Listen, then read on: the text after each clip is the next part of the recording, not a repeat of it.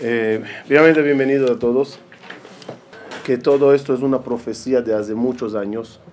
Que Jajamín dijeron que hacia el final de las de la épocas, antes de la Geulah, empezará el mundo a buscar, a querer saber la parte mística. La verdad que en la ciencia también se tradujo eso. En la ciencia también pasó lo mismo. También buscaron los secretos de la naturaleza. Entonces descubrieron la electricidad, descubrieron el ADN, descubrieron la tecnología. Es el secreto del Teba, es el secreto de la naturaleza. Esas cosas siempre existieron. La, energía siempre existió, solo que no la descubrieron. De la misma forma que existe eso en la naturaleza, y yo creo que durante el ciclo de conferencias que vamos a tener todos los viernes, vamos a ver la similitud impresionante entre el mundo natural, científico, tecnológico y entre la espiritualidad. Tiene una similitud impresionante y adrede Dios lo hace.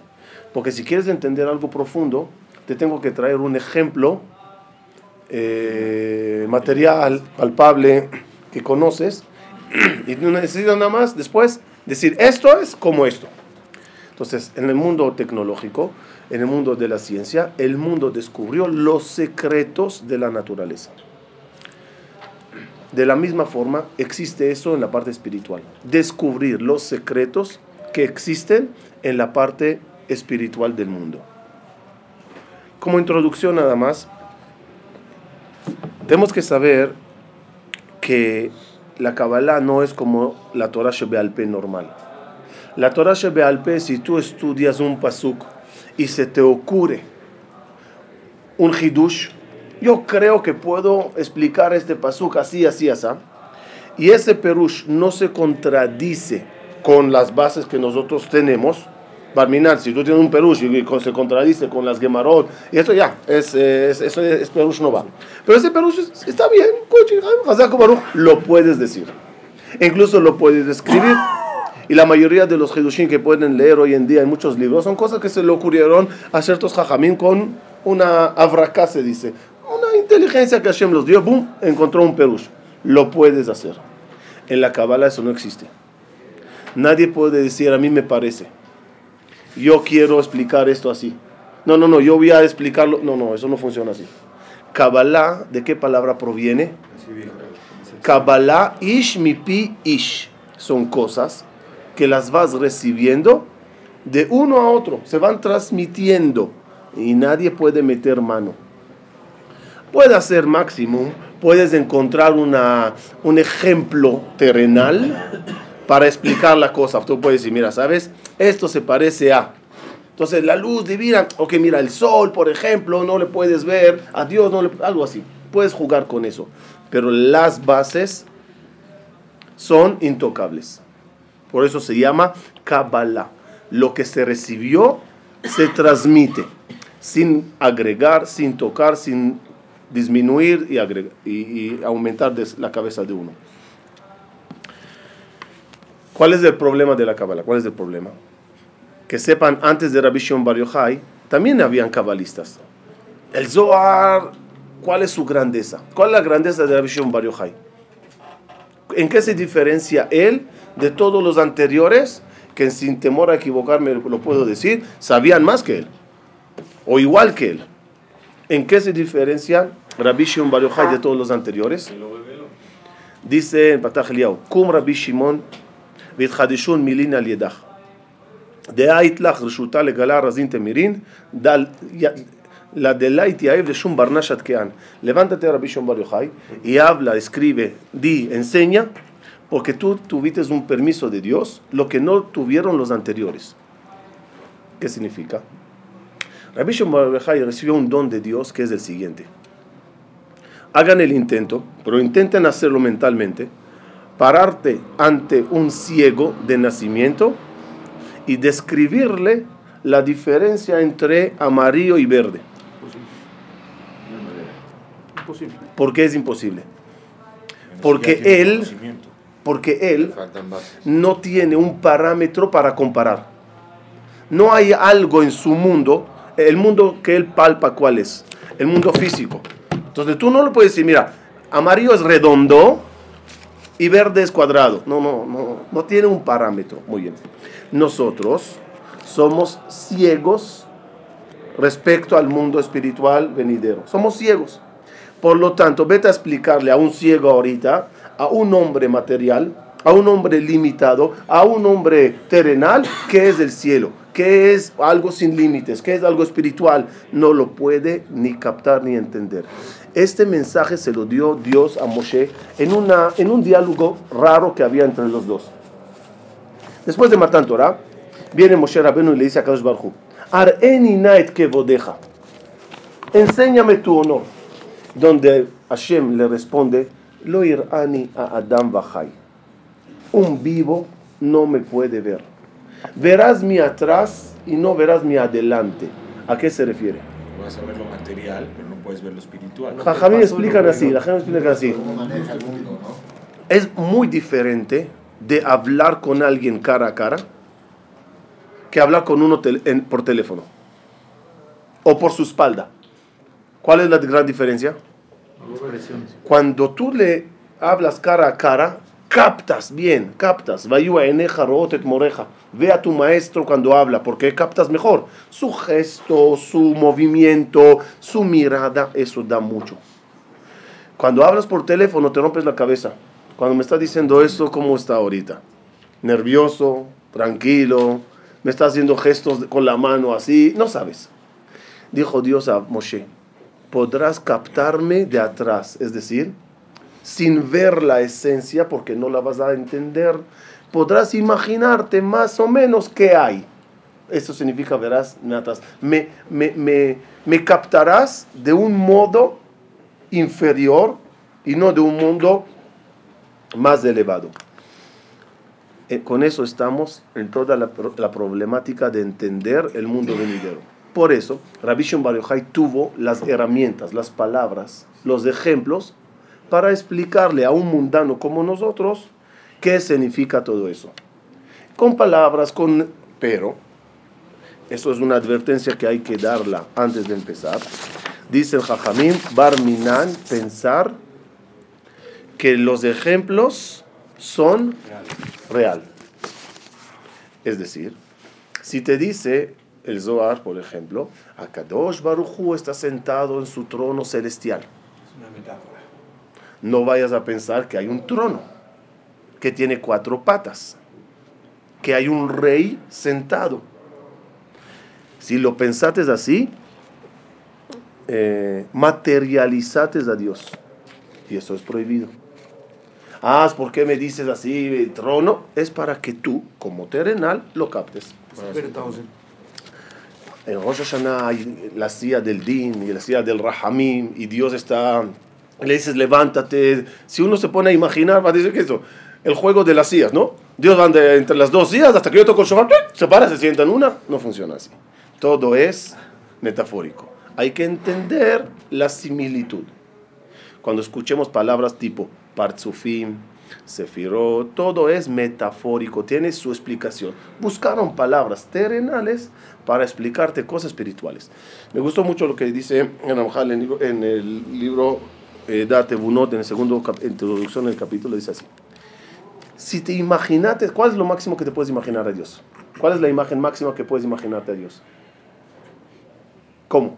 ¿Cuál es la máxima imagen mental, humana que puedes no se puede imaginar. Pero está bien, si ya quieres imaginar algo, como humano, ¿qué, ¿qué te imaginarías? Yo me imaginaría una luz. Luz. No un foco. Foco ya es material. Luz. Luz sin, sin, sin un aparato que saca luz. Sin fuente, sin base. Luz, luz, luz, luz, luz, luz, luz, luz, blanca, blanca, blanca, larga, larga, larga. Dice Jajamín, sí, esa es la máxima eh, expresión mental que una persona puede tener de Dios. porque La luz es la cosa más...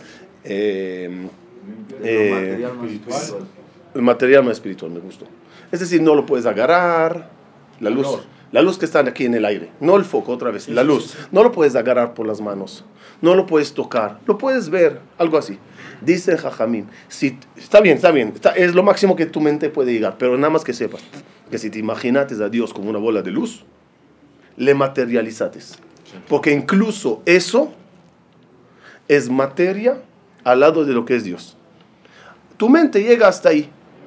Usaremos en vez de cuando el concepto luz o luces para entender, pero no se trata de eso, se trata mucho más. Ahora, otra cosa, otra cosa, dos advertencias hay para estudiar Kabbalah. Uno, no materializar los términos. Dos, dos, no enorgullecerse. Porque uno de repente se cree, ah, yo ya sé lo que tú no sabes. Ah, yo ya tengo conceptos. Eso, al contrario, en vez de llevarnos al orgullo, debe de llevar la persona a la humildad. ¿Por qué? Me gustó lo que pasó con el Hazon Ish. En la época del Hazon Ish fue cuando por, primera vez pusieron focos, eh, faros de luz en Beneberak. Caminaba el Hazon Ish con sus alumnos. Y por primera vez pasaron debajo del faro. Se paró el Hazon Ish y dijo, qué gran verdad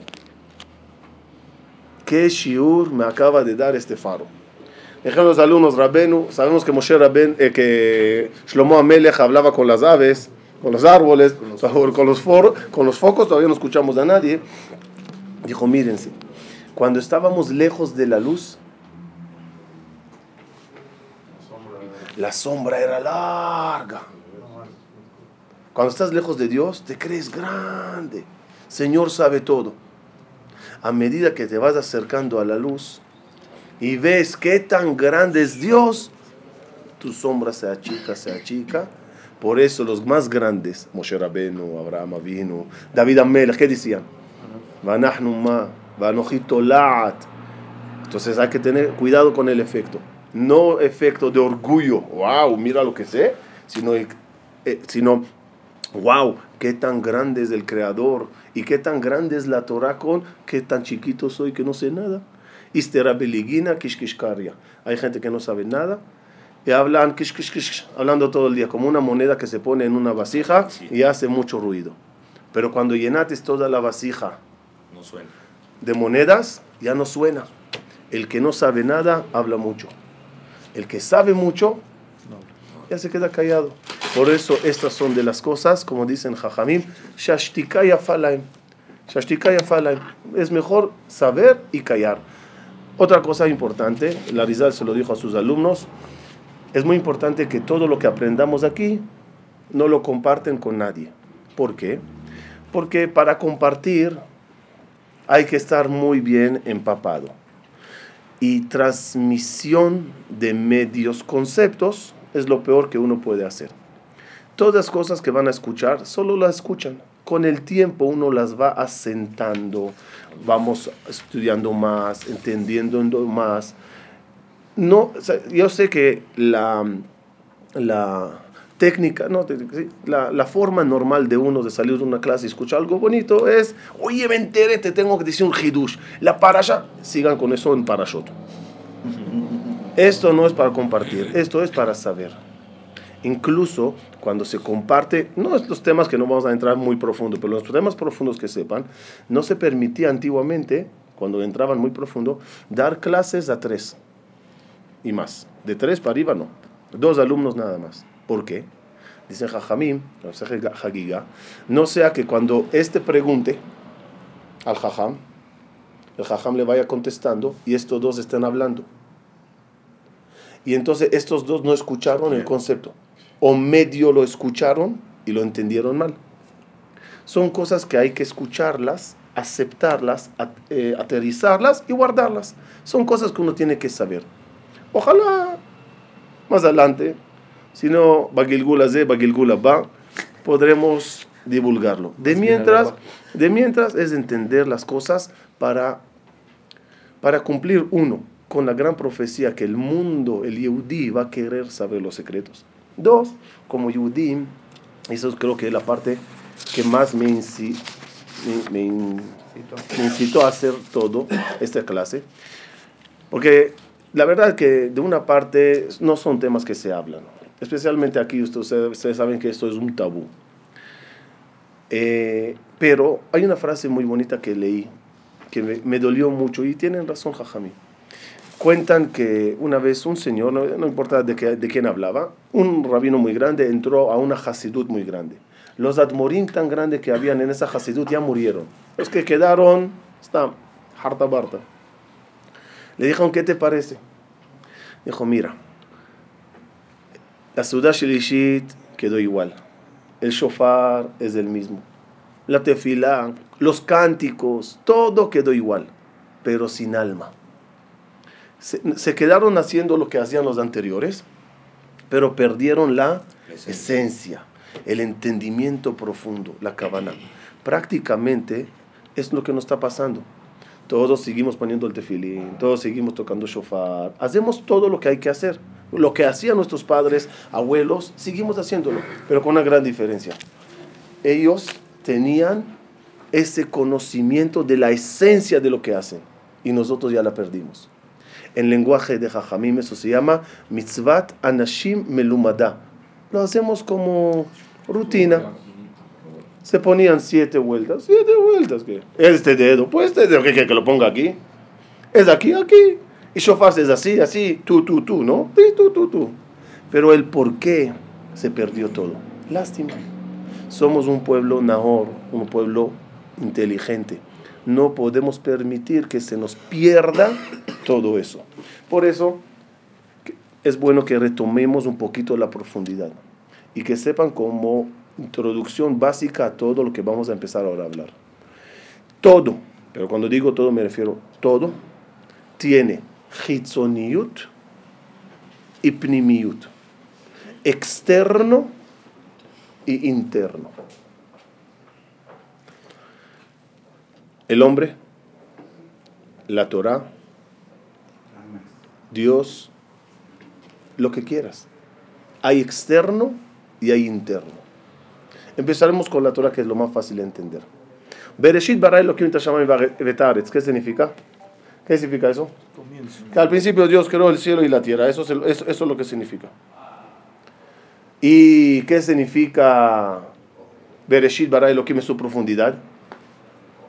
Ah, no, ahí es otra cosa. Ahí entramos a secretos y a juegos de palabras y a juegos de letras. El mismo versículo tiene exterior y tiene interior. También las demás cosas. Ejemplo, ejemplo de otras cosas. Dijimos, la persona. Tú eres uno, te veo, te capto, te entiendo, pero tienes alma en parte de Dios es también. Vamos a ver esa parte hoy, que es la parte que yo entiendo de Dios, la que yo capto como humano y lo que es la esencia de Dios. Esto ya va, a ser un poco más difícil entenderlo, pero llegaremos a eso. Vamos a, nada más a agarrar el ejemplo de la persona. En la persona, si yo te analizo y te juzgo externamente, ¿te entendí en verdad o no? No. ¿A dónde está tu verdadero yo? ¿A dónde está tu verdadera identidad? es lo que está dentro de ti. Ah, esa parte no se ve. Esa parte no. ¿Qué les parece uno que no, que no cree que hay Neshama? ¿Cómo él analiza la vida? Así somos cuando vemos a las mitzvot y a la Torah como cuerpo. Está muerto todo. El cuerpo está, el shofar está, el talit está, está muerto. Le falta la neshama. Y si tú no pones y entiendes y reconoces la neshama que tiene un cuerpo, no entendiste a la persona. Y si no entiendes que hay una neshama a las mitzvot y a los versículos y a los mensajes de Dios, no entendiste el versículo. Puedes analizar los versículos, puedes escribir perushim y sobre el pshat, hazako baruch. Es como embellecer el cuerpo, cortar las uñas, eh, peinarle, maquillarle, lo que quieran al cuerpo. Sí, sí, sí, está muy bonito eso, pero no te olvides de la esencia profunda que está detrás. Lo que nosotros llamamos normalmente en ciertas conferencias la tercera dimensión del versículo. Hay un versículo que tiene su tercera dimensión. Les voy a dar un ejemplo pequeño para poder entrar. Eh, lo trajimos en el libro de reencarnación. Abraham vino, se lleva a Sarai y los acompaña a Lot. Y ahí empieza la pelea entre Abraham y, y Lot. Toda esa parte, el Zohar la explica en Citre Torah de una forma maravillosa. Te dice, mira, reemplaza la palabra Abraham en la palabra Neshama. Reemplaza la palabra Sara en la palabra cuerpo. Reemplaza la palabra Lot en la palabra Yetzerara. Y ahora vuelve a leerlo todo y entenderás cómo funcionan los mundos. Y dijo Dios a Abraham, y dijo Dios a la Neshama, Lech lecha me'artzecha, vete de tu mundo, de tu cielo, el Aretz, vete a la tierra, el Arta Eka. Y va Abraham y se busca a Sara, es decir, el alma entra en el cuerpo, va y Lot, el Yetzirah se acompaña y el Pasuk dice, Abraham Kaved, Abraham se hizo millonario, y Lot, Kaved Meod, enseñándote que cuando la Neshama se hace potente, también el, el se, se, hace más grande. Y en este trío, en este trío de Neshama, cuerpo y alma, ¿cómo va esto? ¿Qué dije otra vez? Neshama, cuerpo y Yetzerara. ¿Ah? ¿Cómo va el partido? Dos contra uno. ¿Quién son los dos contra uno? Y Yetzerara y el cuerpo van de la mano. Los dos contra el Neshama. Por eso, Lot y Sara son hermanos. En la realidad, Lot y Sara son hermanos. Y Abraham es familiar, está bien, bien, pero e-, ellos son, van de la mano. Abraham le dice a Lot, y parédame alay, lárgate de mí. Todo se entiende de otra forma cuando ves la neshama del versículo. El libro de Torah no es libro de historia y cuentecitos. Hay que conocer la neshama de todo lo que hay detrás de la vida, tanto en ti como en la Torah, como en la creación. La creación es una falsa, es una, e, eso es una imagen de mentira, porque detrás de cada hoja y árbol, de cada flor, fruta, sol y tierra y animal está Dios y no le ves. Es una falsedad eso. No te quedes mirando la falsedad. Busca la neshama que está detrás. Para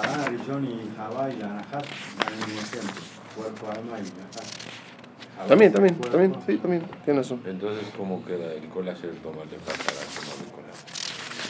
Es el nivel más alto que una persona puede llegar que de repente recibe de su Neshama los mensajes.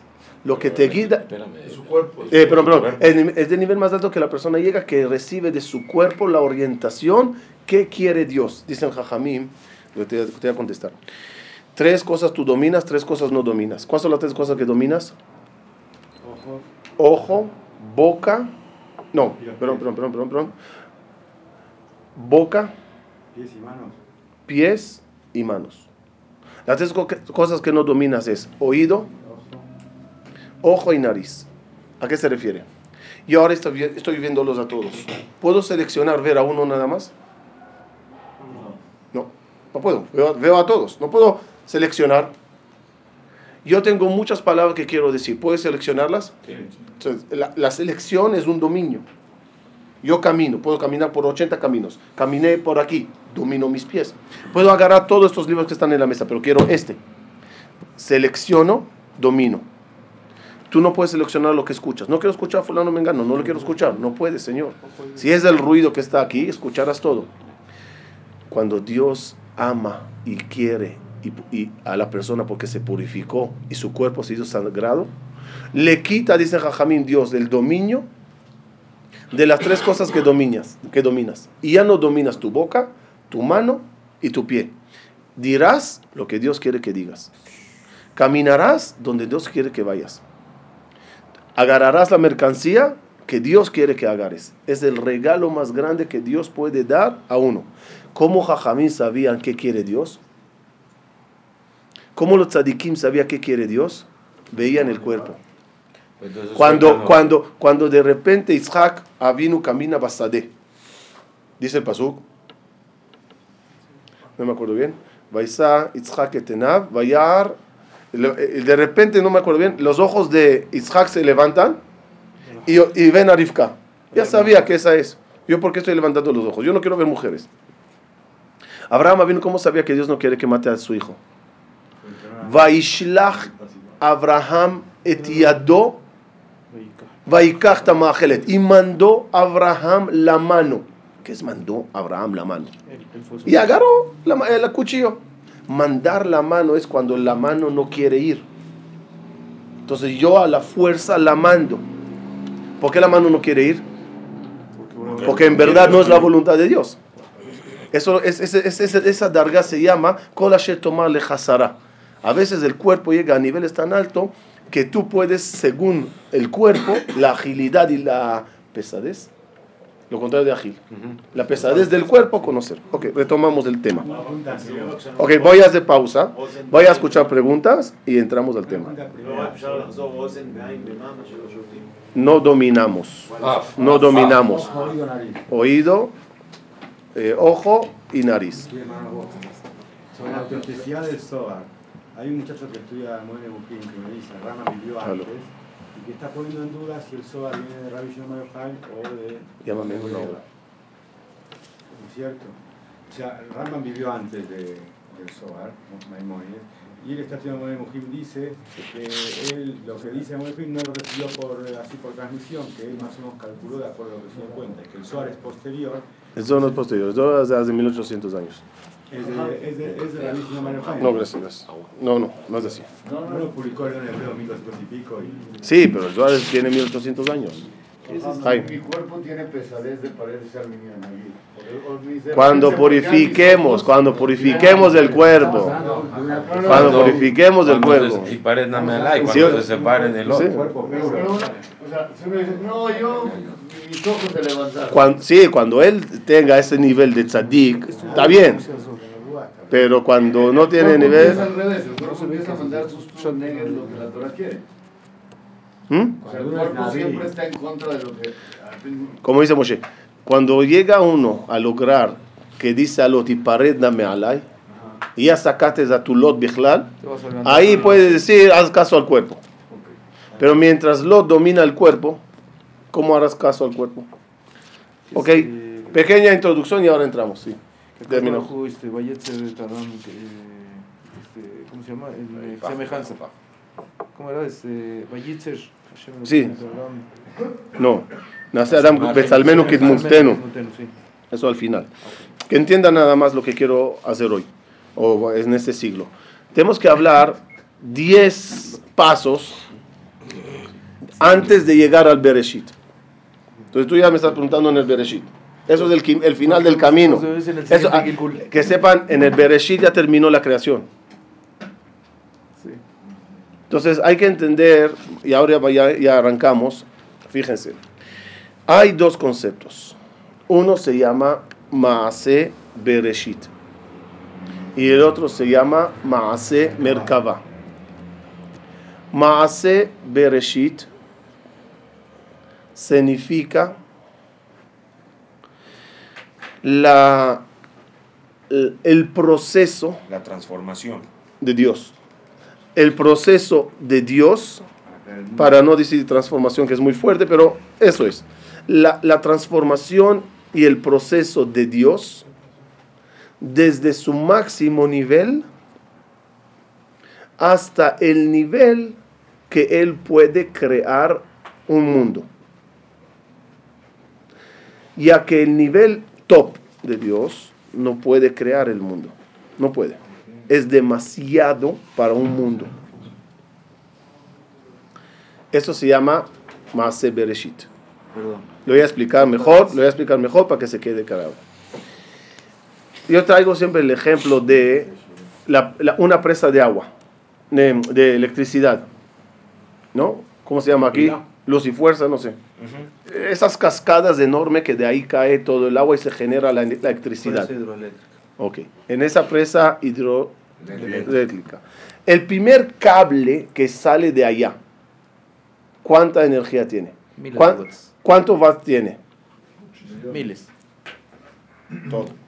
Agarra ese cable enorme, con esa energía tan potente, agárralo, mejor no lo agarres con la mano, pero agárralo y conéctalo a una casa, para que dé energía a esta casa. ¿Qué pasa a la casa? Desaparece. Desapareció. ¿Por qué? Es. Porque es demasiado para una casa. ¿Qué necesita hacer esa electricidad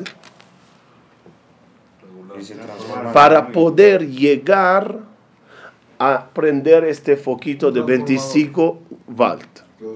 Necesita transformadores.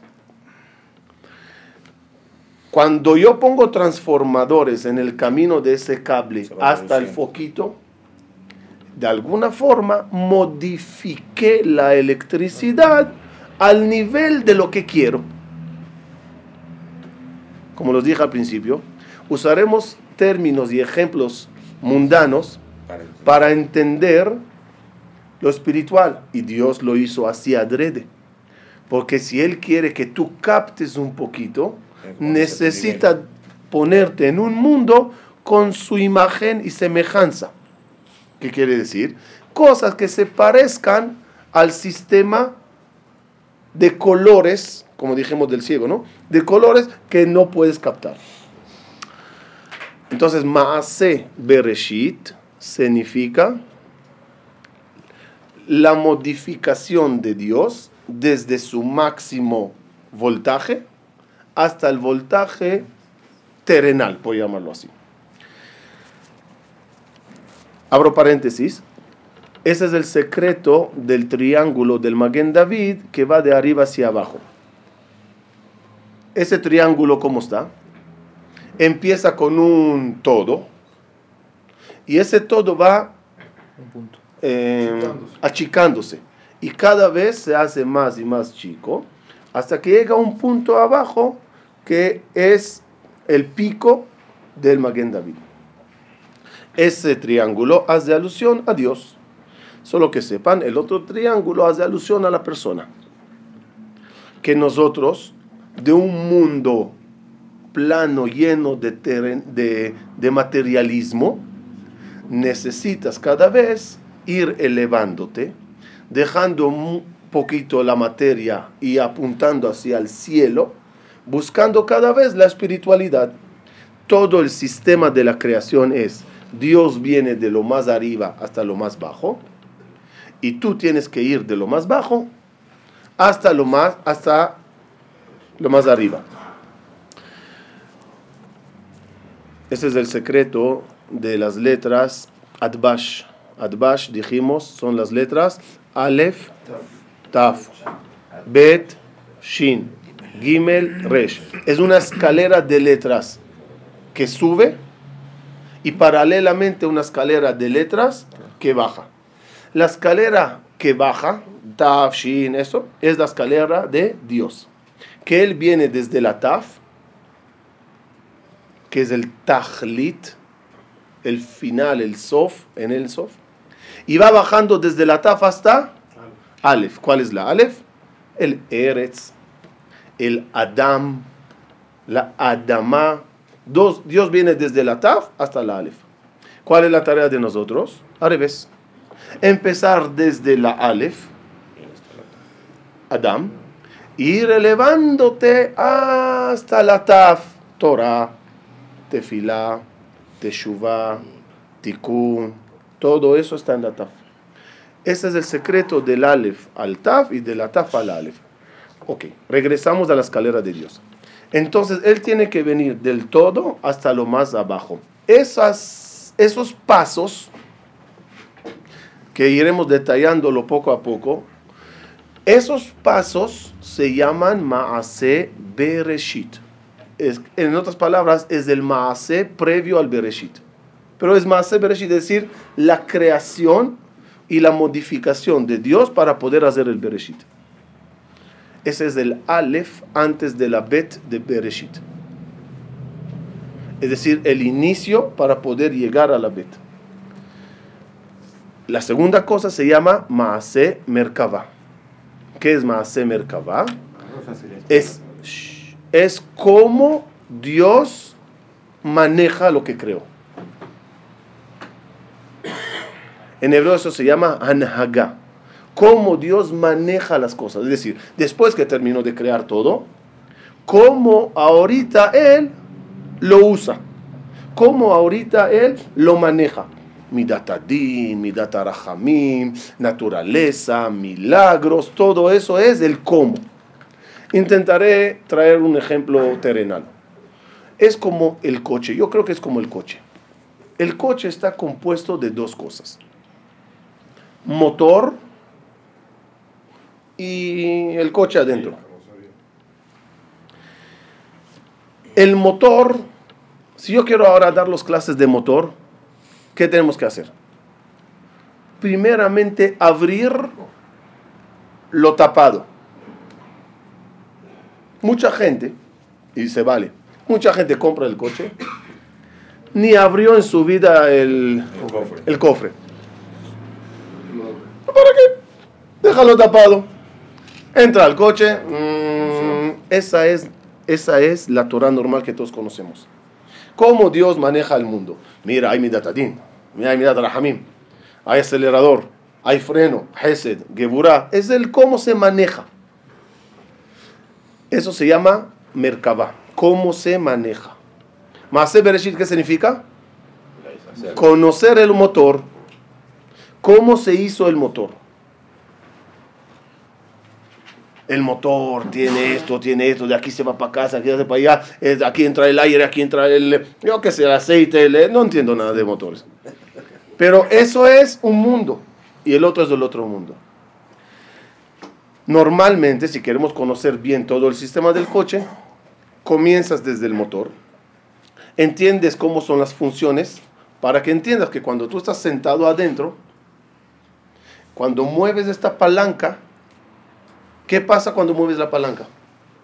¿Qué pasa en el motor? ¿Qué- lo que pasa en el motor. Estos dientes se despegan, estos se juntan, estos así. ¿Qué pasa cuando yo acelero en esta, no sé cómo se llama la. En, la- en el acelerador, ¿qué pasa? ¿Y qué pasa cuando freno? Todo al final activa el motor. Otra vez, se vale que manejes sin conocer el motor. Y puedes manejar tranquilo. Pones esto para acá, va para adelante. Pones para atrás, se va para atrás. ¿Qué te importa lo que está pasando en el motor? Nada. Pero, no de balde Jajamín nos dieron un poco de información del motor, porque a veces algo no funciona. En el manejar algo no funciona. Acelero y no se me acelera. Muevo la llave y no se me prende. Algo está pasando. La, el remedio, el arreglo, ¿a dónde estará? En el motor. No podrás arreglarlo sin abrir el motor, ¿verdad? Tienes que abrir el motor para arreglar el problema dentro de la, del coche. Ah, mira, aquí se despegó. Que sepan, todo lo que se llaman tikunim y kavanot y judim, todo es arreglar ciertas cosas en el motor. Algo me falla. Por algún motivo no me llega al shefa. Por algún momento, por motivo está pasando esta. Los grandes cabalistas, ¿qué hacían para arreglar problemas? abrían el motor y decían, tienes que hacer así, así, para lograr este hijo, para, para, lograr conexión entre este cable, hay que arreglar este cablecito. Eso es expertos del motor. Que queden claro, podemos quedarnos aquí, de aquí hasta 120 años, todos los viernes, nunca llegaremos a ser expertos en el motor. Nunca llegaremos a ser mecánicos. Mecánicos, ahí, grandes tzadikim, cabalistas son los mecánicos que te pueden armar y eh, desarmar y armar un motor. Nosotros por lo menos vamos a abrir el cofre y vamos a y vamos entender lo que ves.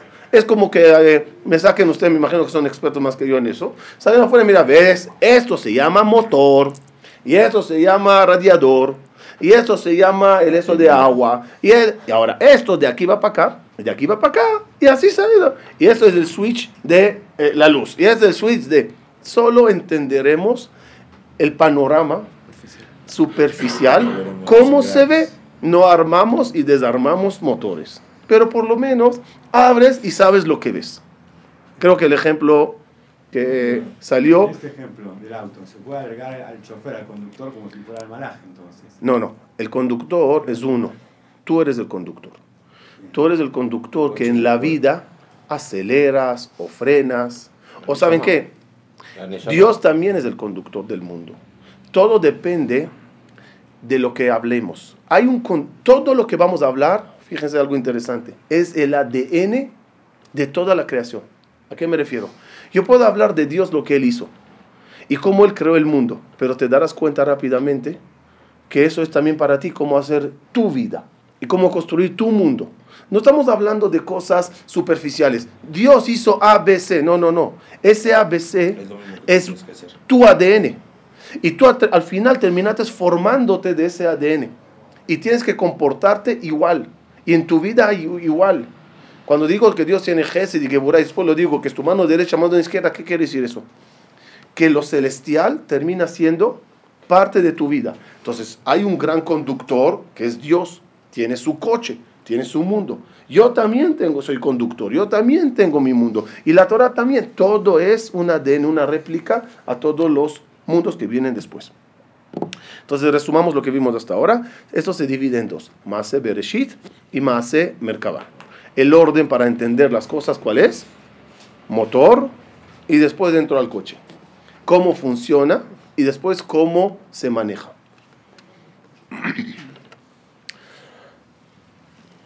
En la creación, en la modificación de Dios para poder crear un mundo, otra vez, ¿se acuerdan el triángulo de Maguen David? El todo y ahí ir, ir bajando. El todo se llama en lenguaje de la Kabbalah en Sof. En Sof Baruch. ¿Qué significa en Sof? El Ensof significa, es un término que no limita,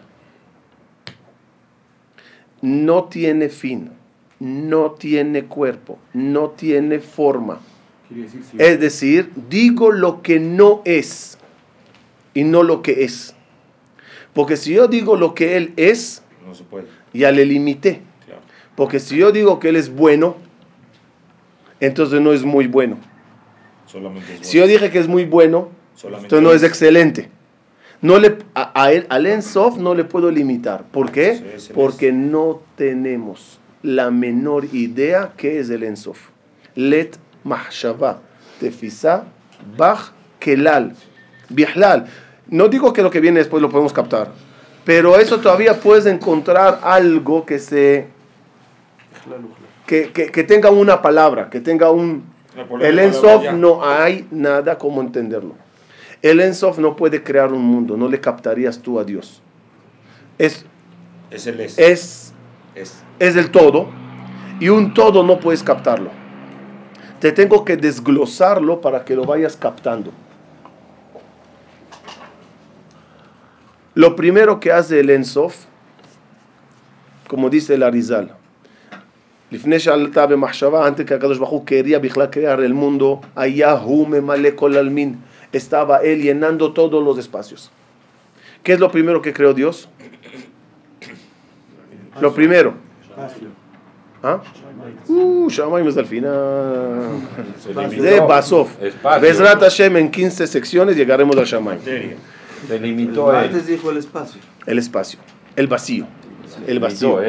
Lo primero que hace Dios es un vacío para crear un mundo. Es decir, Dios no puede crear nada porque no hay lugar para crear nada. Él está en todo. Él está en todo. Entonces, ¿cómo va a crear algo si no hay a dónde crearlo? Hace un vacío. Lo primero que tiene que hacer el creador para poder crear algo, ¿qué es? Hacer un lugar, hacer un vacío, Un espacio. para, un espacio para que allá se crea todo lo que él quiere crear. Ese es el Eder. Eso es lo que llamaríamos el Tzimtzum. Eder, Tzimtzum, Stalkut, como lo quieran llamar. Es, es irse, no, no irse, es eh, abrirse y dejar un hueco. Jajamim explican, en la Hasidut eso aparece, que no, no, se hizo un- no, no se quitó una parte de Dios, sino lo mismo se abrió. Es como que tú metes una piedra al mar. El, el lugar de la piedra no hay agua, ¿verdad? Hay piedra. Pero esa agua se fue, No. no se... Se expandió. Pero si no hay más lugar, se tuvo que él comprimir. Sí, pero no se fue, es lo que quiere decir. No, no desapareció, no se quitó. Hizo lugar. Hizo lugar y él mismo se, se compactó. Es interesante cómo se llama en hebreo, cómo se llama el espacio. El espacio se llama Hahalal Achitzon. Hahalal. ¿Qué es halal en hebreo? Halal significa vacío. Halal significa vacío. Halal significa vacío. ¿Qué significa vacío? Eh, vamos a ver. Una- un Cohen que se casó con una divorciada, el hijo que es, Halal. ¿por qué se llama halal? Tenía una santidad de Cohen y se le vació. Un muerto en el lenguaje de la Torah se llama halal. Ki matzeh halal basadeh. Se encon- se encontró un muerto en el campo y no se sabe quién le mató. ¿Cómo? Porque un muerto se llama halal. Tenía una neshama y ya no está. Hilul Shabbat. Había una santidad en el Shabbat y él vació esa santidad del día sagrado, hizo un Hilul, un halal, un vacío en el día de Shabbat. ¿Qué significa Hilul Hashem? ¿Están que, sepan? Sí, sí, ¿Qué es Hilul Hashem? Lo traducimos normalmente, profanamos el nombre de Dios. La gente habla de nosotros ahorita mal. Un minuto. ¿Hay Hilul Hashem Baseter? Sí. ¿Cómo? Nadie me está viendo, nadie va a decir sobre Dios que... No, no. Si Hilul Hashem es que alguien dirá sobre nosotros, "Eh, estos judíos, eh, esos religiosos, a Baseter no hay nadie. Entonces, ¿qué significa Hilul Hashem? Es un vacío personal, un vacío en tu vida. Dios, miren, miren qué concepto impresionante. Dios, dijimos que está en todos los lugares, ¿no? Entonces, cuando yo hago un pecado grave en este lugar, Dios se va. Se aleja de mí. Dios no puede estar en un lugar que se está haciendo cosas feas. Entonces, Dios se va. Y al irse, ¿qué hice yo? En este espacio, Vacío. un vacío de Dios. Un halal, un hilul Hashem. Sin embargo, si me senté y estudié Torah en este lugar, ¿qué hice en este lugar? Kiddush Hashem, es decir, compacté. Traje más, llené. No, igual estaba. Igual estaba Dios. Pero aumenté la intensidad. Ahorita hay más santidad en el lugar. Si es así, ¿por qué el espacio se llama halal? Está lleno de galaxias, sol, luna, estrellas, signos. ¿Por qué se llama halal? Halal de, de Dios. El halal de Dios. Como no está en el. No, eh, no. Al, al, al él, al él hacer el espacio, se hizo un vacío de él. Y ahí no creo nada en ese halal. No, todavía. De mientras tengo el halal. Ok. Relativamente a lo que había, está vacío. En este cuarto ahorita hay, yo qué sé, eh, X sillas, ¿no? Si yo ahorita saco y dejo dos sillas, puedes decir, vacié la- la- el, el lugar de sillas. Ahí quedaron dos, sí, pero relativamente a lo que había, se llama un vacío. Ahora hay un ejemplo mundano. Por ejemplo, cuando uno agarra un vaso y lo mete en la alberca, queda, queda vacío, se supone, porque no tiene agua, pero sigue habiendo algo, Aire. aire. Ok, nada más que ese aire no es del agua que está afuera. No. Y aquí no es así. Aquí dentro hay de lo mismo lo que hay mismo de afuera, que es del sol, pero en una po- eh, eh, pro- po- Potencia Potencia, menor. potencia muy chiquita, que puedes decir está vacío. ¿Vacío de quién? Vacío del Ensof que estaba antes, se hizo el halal. Es lo primero que se crea. Es el espacio. En otras palabras más profundas, ¿qué es lo primero que creó Dios? Nada. ¿Se acuerdan que los dije? Que todo al final llega hacia uno. Yo tengo que aprender cómo Dios hizo el mundo, porque yo tengo que aprender cómo hacer mi mundo. Todo lo que vamos a hablar no es metafórico, metafísica, es por allá. ¿verdad? No, no, no, no. Eso se aterriza hasta tu día. ¿Qué es lo primero que creó Dios? Díganmelo más profundo, más filosófico. Lo primero que creó Dios es el límite. Cuando tú haces un espacio, tienes que ponerle límite. No. Sí, dentro del espacio hay límite. El Ensof no puede entrar ahora en su plenitud al espacio. El espacio no puede tener a todo Dios, a decir al Ensof. Es un límite. Dios limitó un lugar. Finito. Mejor, sí, muy bien. El limitado infinito hizo un lugar finito. Tiempo. Y eso es, no, todavía no llega el tiempo, un minuto. Y eso es límites. Es lo primero. Limitó lo ilimitado. Es lo primero que Dios crea. Es lo más importante en la creación, porque de ahí viene todo después. Ese es el ADN del Shaddai. Después llega el Shaddai, es el ADN del Shaddai. Shaddai, ¿qué es Shaddai? Shamar la olam dai. Es el concepto de los límites. Sin límite no hay creación. Le voy a dar un ejemplo. Perdón, había- ya, ya te digo, pero ya te escucho, pero no quiero parar un minuto.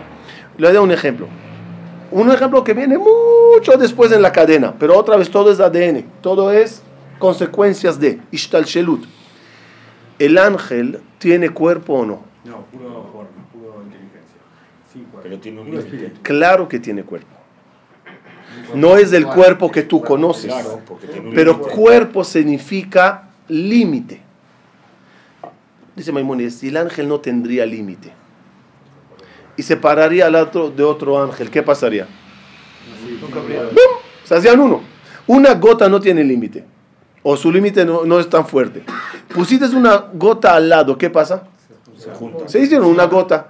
No, Para que los ángeles no se junten, ¿qué tiene que hacer Dios? Límite. Un límite de luz finito. Sin límite no hay creación, porque todo se une. Si esto, este libro no tenía límite, cuando lo ponía encima de la mesa se me tragaría adentro. Él tiene límite y esto tiene límite. Sin el límite no se puede crear nada. Entonces lo primero que hace Dios es crear el espacio que significa el límite de Él. Ahora preguntas. Ya, un minuto, en orden, en orden, en orden, nomás. אה, אמרתם שבן אדם חוטא, en español, la penosa cuando hace un pecado, entonces queda un vacío. Y hace Hilul Hashem, porque Ujú. se, se, se va a la Kedusha y se Ujú. hace un Hilul Hashem. Ujú. Entonces se queda ahorita vacío. Si vuelvo a hacer el pecado, ya no hay Hilul Hashem. No, como de la O misma otra forma. persona que va a este De la lugar misma. donde está vacío. No, no, no, pero ya va. Ya De la no misma existe forma nada. que explicamos, muy buena pregunta. Pero de la misma forma que explicamos que hay Kedusha. Kiddush Hashem. ¿Qué es Kiddush Hashem? Dios está. Vengo yo y leí un cuentecito de Jajamim, por decir, algo chiquito. In- incrementé la intensidad. Viene otro y estudia algo más profundo. Incrementó la intensidad. Entonces siempre aquí había, pero cada vez en más potencia. En el Hilul Hashem es igual. El Hilul también tiene rangos. Se fue Dios un poquito. Se fue más, se fue más, se fue más.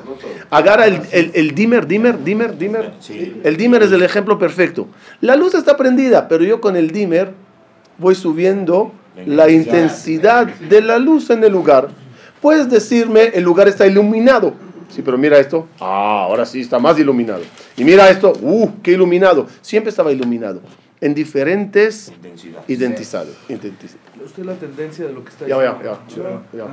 Ya. ¿Tú, no? ¿Tú? Ah, pero. Eh, me cuesta mucho entender el espacio infinito o finito, o sea que Es no finito. termine o Es finito. que termine. Tiene Dice el. Arizal claramente, detrás, dice el Arizal claramente, detrás del espacio está el Ensof. Detrás del espacio está, no, detrás del espacio está el Ensof. es una fuerza de Dios. o Es Dios, pero infinito que no puedes ni captarlo. Las, cosas, las cosas materiales tienen límite. Todo. Mi inteligencia tiene límite, o un malaj tiene límite. Todo tiene límite. no tiene límite. Mira, mira, es difícil decirlo, pero en el momento que Dios crea un espacio limitado y Él entra en ese espacio, se autolimitó. Ah, eso era lo que yo Claro. Melech, Melech, Melech, pasú, es pasú, es pasú, es pasú claro, un minuto, es pasú clarísimo, clarísimo en Shira Shirim. Melech, Asur Bareatim, un ley a- que se autoató. ¿Por qué? Si Dios no se limita, tú nunca le captas. Si, tú, si Dios no se limita, si el enzo queda, tú no captas nada, no puedes crear, no, puede- Ahora, no puedes prender ninguna luz con ese cable. Él necesita limitarse, eh, transformarse para que se pueda vigilar, tener luz, tener electricidad. Ya tiene límites. No, porque No, eso no, lo hace para que tú lo entiendas. No, no, no, no, no, no, no, no, no, no, no, mira. Dentro de las No, limitaciones hay millones de niveles, ¿verdad? Y mira, yo, te- eh, imagínate así, estoy en una cárcel que se llama Australia. No puedo salir de la isla. ¿Estoy limitado? De una- alguna forma, sí. Pero uh, puedo ir y regresar. Hay otro que está limitado no salir de Sydney. Hay otro que está limitado no salir del barrio X. Y hay uno que está en la cárcel, que no puede salir de la cárcel. Y hay uno que está dentro del Sinoc, eh, Pozo del- hay- en el pozo así de dos metros cuadrados, que no puede salir de allá. Todos están limitados, pero en diferentes rangos. El Ensof no tiene ningún límite. Pero eso ahí no se puede crear nada. Necesito entrar en un espacio que sea el más gra- eh, el universo entero. Pero, es, pero es algo limitado para poder crear. Si no, mira, esto es una creación de Dios. Si no está limitada, no la puedes agarrar. El libro no le puedes agarrar si no está limitado. Dios tiene que de alguna forma poner un límite para que tú veas algo. Una hoja blanca no tiene límite. Vengo yo con un marcador y hago un círculo. El círculo que es límite una zona en el blanco. Ahora ves un círculo. Sin poder limitar, no hay círculo. Dios necesita de alguna forma Limitarse para po- No a él, a la A él está la él. No, no, no, no, no, no, ya va, ya va, ya va, ya va, ya va. Ya A la hora de él salirse no. y crear un límite, él mismo se limitó. Ok, No, ok, ok. Pero es un límite para el creador. Pero El- disminuyó su, intensidad con electricidad. Se el disminuyó para que pueda haber algo. ¿Para quién? ¿Para quién? Ya va, ya va, ya va. ¿Para quién? Para ti como creador, para que puedas captar. A Mahatzil Él no está limitado. lo hizo Bishvila Neetzal, es decir, el Mahatzil no está limitado, él siempre está conectado al Ensof. El Ensof no es límite. Pero, de al- mira, te voy a dar un ejemplo perfecto, lo pensé el otro día, porque yo también quería entenderlo mejor. Tú, hombre inteligente, profesor, abogado, sabio, vas a jugar ahora con tu nieto de tres años. Si tú vienes a ese niño de tres años y le enseñas ahora Astrología. astrología y ciencia y acuática, esa cómo se llama, Eh, eh, física cuántica. física acuática, todo eso, el niño qué te va a decir? No entendió nada. ¿Qué quiere, señor? Dame un coche. ¿Qué haces? Te achicas, te sientas en el piso, juegas con el cochecito y la muñequita.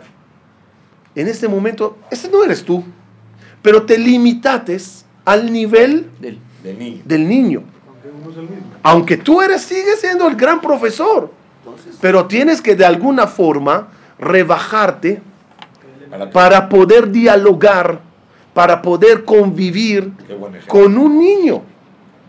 Tu esencia no cambió, pero tu forma de actuar sí cambió. Ese es Dios. Nunca Dios se rebaja. El Ensof sigue siendo el Ensof, pero para poder vigilar, que hablemos de él, que, que, que hables y digas Bereshit bara Elohim, que es el final de la cadena. El, principio de la cadena es Ensof.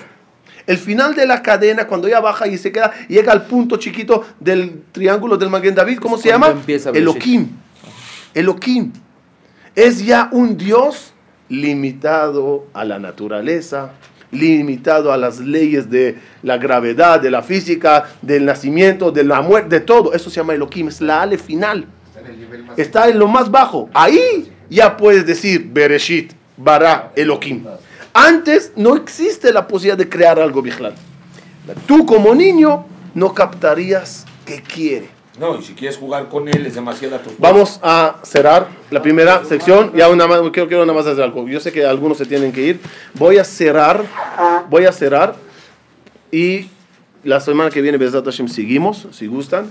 Y, y lo- los que quieran nos podemos quedar para preguntas. Lo que vimos hoy es, uno, la introducción general a todo lo que es la Kabbalah, la importancia de a través de ella conocer la neshama de las cosas, conocer el motor de la- del coche y dijimos, y lo quiero repetir, es solo para que lo capten, para que lo piensen, para que lo sepan, no para que lo compartan. Para compartir hace falta saber mucho, porque una pregunta que se te haga y no sabrás responder, te tumbó a ti y al otro todo. Así que hay que estar muy preparado. No digo que estoy preparado, pero juntos buscamos las preguntas y las respuestas y el nivel es ajeno a todos. Ahora, eh, ajeno no, eh, igual, ¿cómo se dice? Igual. Parecido. parejo. Pa- parejo a todos, sí, parejo. parejo. Ok, parejo a todos, no Shalom al revés. Y ahora, vimos en el proceso de Maase Bereshit, que es diferente a la Merkavá, de que es cómo Dios lo maneja. La Maase Bereshit es cómo Dios se modificó desde lo más infinito en Sof hasta el finito llamado Elohim. Esos son procesos, son largos, tenemos mucho, mucho que hablar. Cómo se llega del Ensof a Elohim es muchos pasos.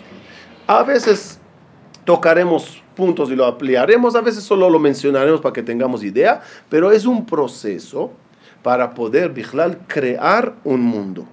Dios, su esencia nunca cambió. Él sigue siendo siempre el Ensof, pero de alguna forma tuvo que rebajarse a mi niño para poder hablar conmigo. ¿Cómo Dios mandará una profecía a un profeta? ¿Cómo Bijlal le, le, le hablará? Es imposible, no, no shayach. ¿Cómo meterá Dios una partícula de él, llamada Neshama, en ti? ¿Cómo, cómo, cómo? Explotas. Tiene que ir reduciéndose hasta poder llegar a lo que es el humano. Besat Hashem, la semana que viene seguiremos y entenderemos qué pasó en ese espacio cuando Dios se retira. Qué es lo que quedó adentro y cómo se, eh, cómo se comportó esa parte dentro del espacio. Muchas gracias y que tengan Shabbat Shalom.